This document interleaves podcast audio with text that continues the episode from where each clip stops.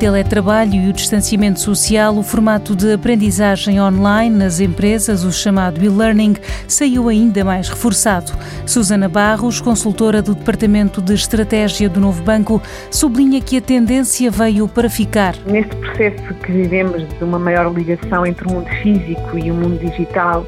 e que hoje sentimos uh, a vários níveis e em várias áreas da sociedade e também da economia, também a formação à distância e a aprendizagem digital assume atualmente um papel ainda mais preponderante na sociedade e também nas empresas. E a implementação do trabalho remoto nas empresas está a contribuir para a consolidação do e-learning, sendo que esta era uma realidade que já se apresentava como um complemento sólido à aprendizagem tradicional, mesmo antes da pandemia, mas que agora uh, sai reforçado pelas novas dinâmicas que vivemos.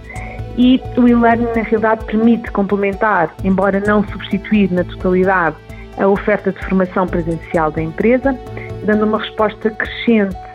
à procura e à exigência de planos de formação contínuos, acreditando assim que possa vir a escalar no futuro. Agora, para que este crescimento faça sentido, é muito importante que os colaboradores reconheçam neste tipo de formação qualidade, dinamismo uh, e que a identifiquem como essencial para a aquisição de novos conhecimentos. E Susana, quais são para empresas e colaboradores, quais são as principais vantagens e desafios deste formato de aprendizagem? Para a empresa, as vantagens são várias, como a redução de custos com deslocações e espaço de formação, no fundo com toda a logística inerente a uma formação presencial. Permite que a empresa inclua também mais alunos em cada projeto formativo com maior facilidade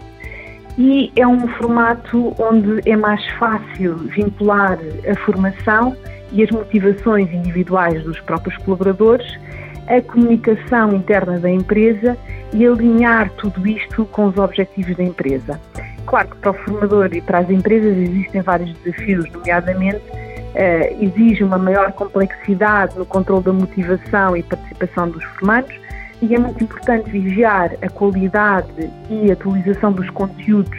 e trabalhar constantemente na interatividade entre a colaboração dentro da plataforma formativa para que esta não seja apenas um arquivo de conteúdos e de desafios uh, formativos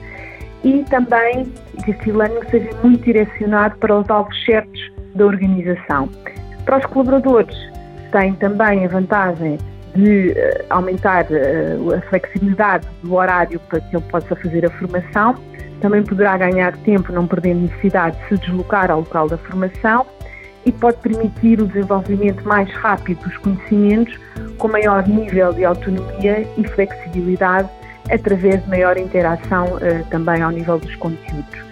Por outro lado, tem desvantagens como uma redução do nível de socialização, a maior dificuldade em partilhar e discutir ideias, tornando-se também muito mais exigente para o colaborador em termos de priorização que este terá que fazer das suas tarefas de trabalho. No próximo programa falamos das exportações portuguesas em plena pandemia.